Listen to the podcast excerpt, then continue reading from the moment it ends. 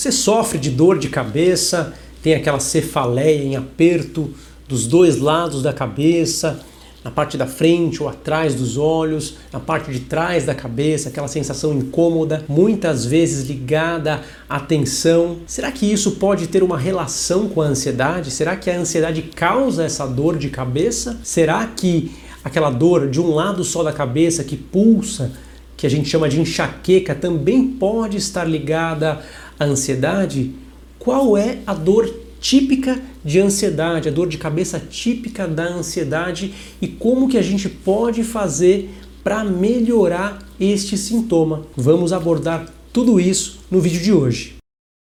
Sou Bruno Machado, sou médico pela USP, sou psiquiatra, vim falar hoje sobre as cefaleias e sobre a ansiedade também, explicando aqui que quando alguém tem um transtorno de ansiedade, ou seja, pessoas muito preocupadas que não conseguem se desconectar dos problemas nem um minuto, que não conseguem relaxar e por vezes se pegam tensas, extremamente desconfortáveis com aquela percepção de medo, de ameaça, de que alguma coisa muito ruim vai acontecer, sem dúvida alguma, estas pessoas tendem a gerar uma resposta orgânica, a liberar substâncias no sangue que a gente conhece como resposta do estresse. E estas substâncias tendem a tornar as fibras musculares mais tensas, deixam os músculos mais rígidos e, evidentemente, que na nossa cabeça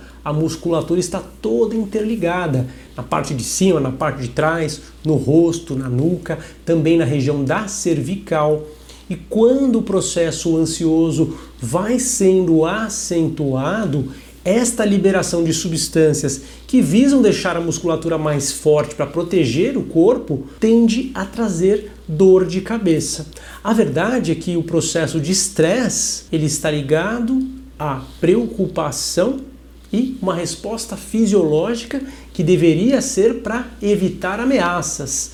Mas quando ele acontece de maneira inapropriada, como um alarme falso, a gente começa a acumular um excesso dessas substâncias e a nossa musculatura vai ficando rígida em torno da cabeça. Tem gente que até sente como se fosse uma faixa em volta da cabeça apertando. Claro que em quadros mais intensos, mas até mesmo em quadros mais leves, é possível que a dor de cabeça traga um prejuízo bastante significativo. Há casos extremos em que até mesmo a contração muscular pode até dificultar a circulação sanguínea e isso trazer dores ainda mais intensas também na cabeça. Este tipo de dor de cabeça a gente chama de cefaleia bilateral dos dois lados, pode ser na frente ou na parte de trás ou holocraniana em toda a cabeça. Este tipo, que é dos dois lados e em geral é um aperto, um peso, é o que a gente chama de cefaleia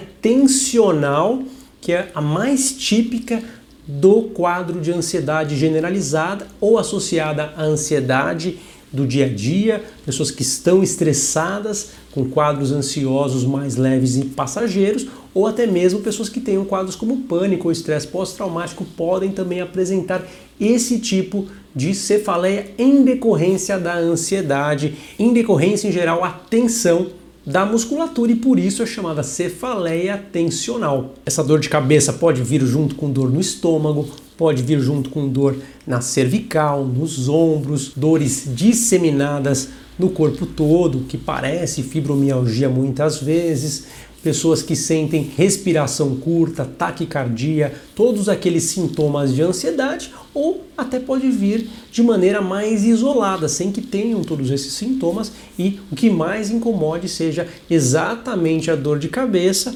por causa do desgaste daquela ansiedade leve e contínua. O estresse que a gente fala é o desgaste fisiológico que é a ansiedade contínua, a preocupação, o trabalho às vezes excessivo, a sobrecarga pode trazer, então, desta maneira, a fisiopatogenia que leva a esse tipo de dor de cabeça. Ainda uma outra forma de dor de cabeça, de cefaleia, que nós chamamos de enxaqueca. A enxaqueca que é em geral de um lado só e tem uma pulsação, ela dá uma sensação de que algo está pulsando daquele lado da cabeça costuma vir acompanhada de desconforto com a luz, que a gente chama de fotofobia. O som incomoda bastante, às vezes o olfato incomoda muito também e muitas vezes ela vem precedida de uma luz no canto da visão, que a gente chama de aura migranosa. A pessoa vê uma luz que embaça, que atrapalha a visão antes que chegue a crise de dor, ou às vezes vem só aquela luz e nem vem a dor também. Isso é típico daquilo que a gente chama de enxaqueca, também pode chamar de migrânia, que é um tipo diferente de cefaleia e tende a ser mais intensa que a cefaleia tensional, podendo até mesmo trazer náusea e vômitos em alguns casos. É uma cefaleia mais difícil e por vezes ela pode até causar ansiedade. A pessoa que tem esse tipo de dor de cabeça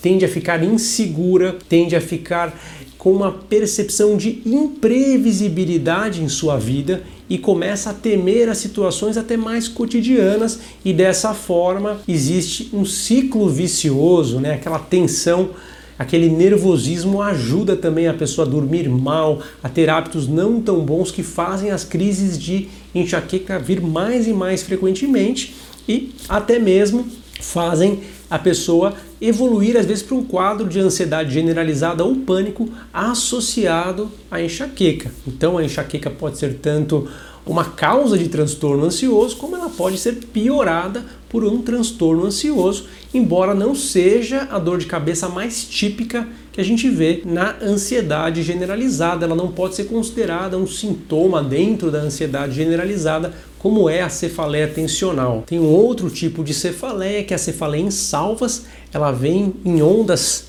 rápidas, rítmicas e muito intensas depois para um pouquinho, depois vem com muita intensidade. Essa cefaleia é mais intensa do que todas essas outras e traz bastante dificuldade de adaptação para o indivíduo. Ela tende a ser muito incapacitante, ela tende a melhorar com o oxigênio, né? Por isso muita gente confunde com quadro de ansiedade, que a pessoa precisa receber oxigênio, mas na verdade não tem nada a ver. A fisiopatogenia responde mediante ao oxigênio que é ofertado e faz a dor ir embora. Em muitos casos de cefaleia em salvas, essa aqui é muito forte. As pessoas dizem que tem vontade de bater a cabeça na parede tão forte que é, até o rosto fica um pouco inchado, a pupila se modifica, pode ter nariz escorrendo. Isso realmente representa um quadro clínico inconfundível, um quadro clínico típico da cefaleia em salva, que pode levar muita gente também a desenvolver quadros ansiosos, dada a insegurança, dada a incapacitação que esta cefaleia traz, embora não seja também a mais típica, como é a cefaleia tensional. Vou agora dar algumas dicas de como manejar a ansiedade ligada a dor de cabeça.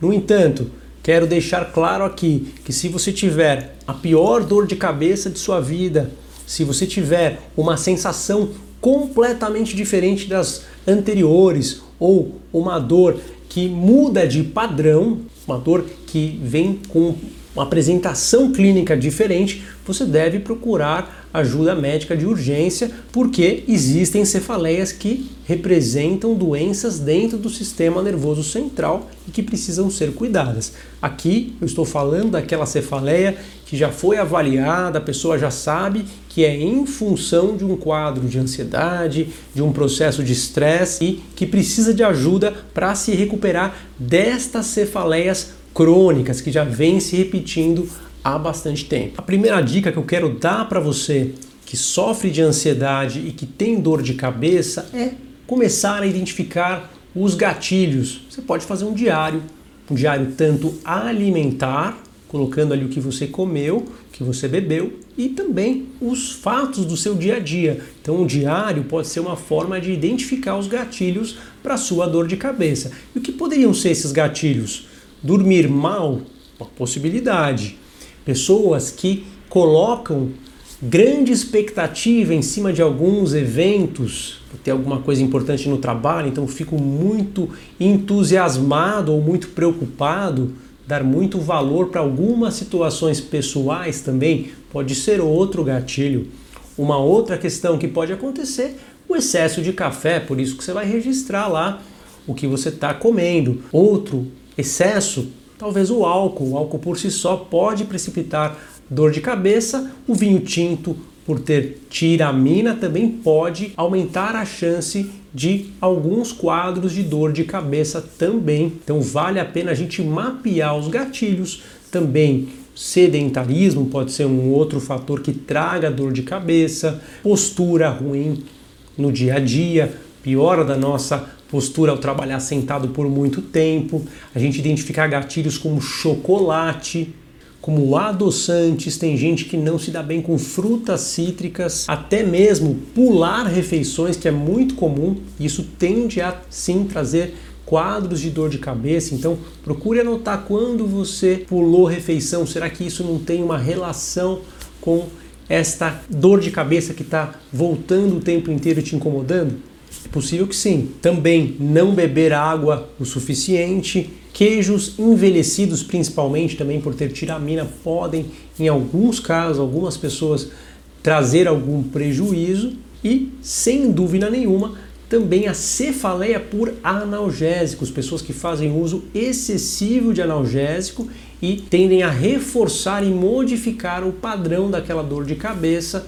E aí, neste caso, é importante que se use um medicamento profilático, um medicamento que previna as dores recorrentes ao invés de usar analgésico diariamente que te prejudica, que te faz mal. Claro que há outras indicações também para estes medicamentos, também para quadros de ansiedade, é necessário tratar tudo junto, tratar o quadro ansioso, o transtorno específico ansioso, tratar a enxaqueca também.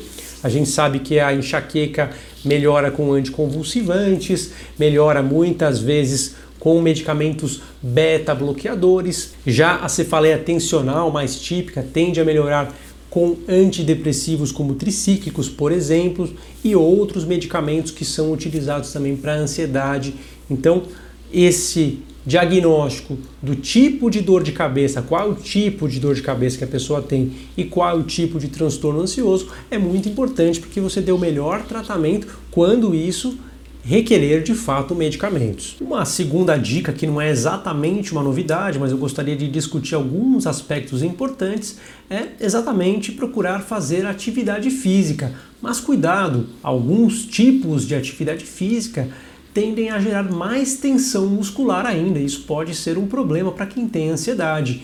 Então eu recomendo que você considere atividades mais relaxantes, atividades que ajudam as fibras musculares a esticarem, a alongarem mais, exercícios que permitem diminuir também a ansiedade, como yoga. Você pode tentar conversar com o seu educador físico para fazer a chamada liberação miofacial, que ajuda bastante a tirar a tensão da musculatura, por exemplo, do pescoço, e isso pode te ajudar bastante a conseguir se exercitar sem sair com dores, com desconforto no pescoço, na cabeça. E você também pode associar após o treino a temperatura, a terapia com calor, colocar uma bolsa quente para relaxar a musculatura da cervical e da cabeça. Uma coisa simples que muita gente se esquece, que permite manejar bem a dor muscular, o desconforto, a tensão, tanto na cefaleia ligada à ansiedade, como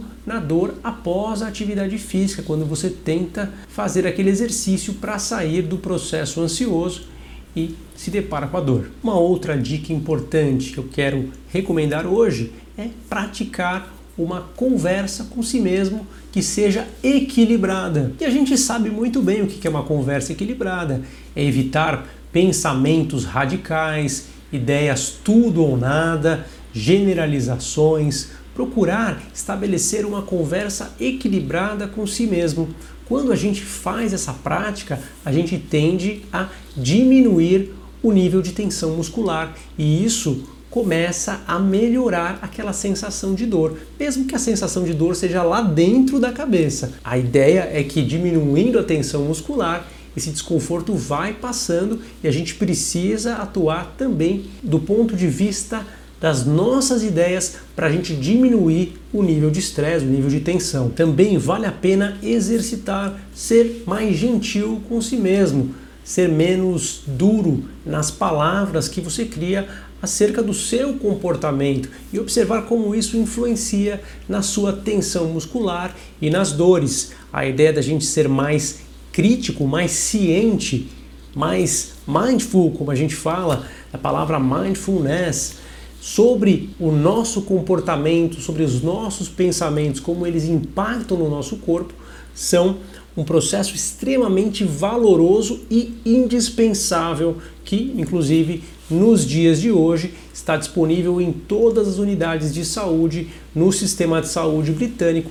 Então, terapia cognitiva baseada em mindfulness é sempre uma boa opção para a gente manejar a ansiedade. Eu recomendo o meu aplicativo WeMind, W-E-M-I-N-D. Ele é um aplicativo bastante acessível para quem quer praticar a terapia cognitiva baseada em mindfulness para quem realmente quer fazer aquela prática diária. Não é para alguém que vai como curioso ler ou estudar o assunto, não é para essa finalidade o aplicativo. Então, para quem realmente busca introduzir esta prática e desenvolver esta terapia em sua vida. Reiterando, se o uso de analgésico for muito frequente, tem alguma coisa errada o uso de analgésico tem que ser pontual em algumas situações, em algumas crises. Se o uso de analgésico é contínuo, você pode estar transformando uma dor de cabeça em algo crônico. Você pode também estar manejando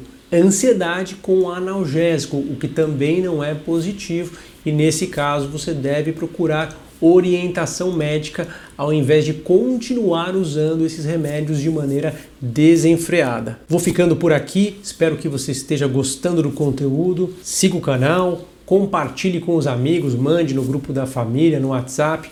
As suas perguntas são importantes sim, porque muitas vezes elas não serão respondidas, mas sempre iremos utilizá-las para criar os próximos temas e algumas vezes até mesmo responderemos aqui nos vídeos ou diretamente no chat. Você pode também seguir o meu Instagram, @drbrunomachado, para saber os temas que já estão programados para entrar em breve aqui no YouTube e, claro, seguir o canal aqui também para acompanhar os temas que estão chegando semanalmente. Um abraço a todos. Tchau, tchau.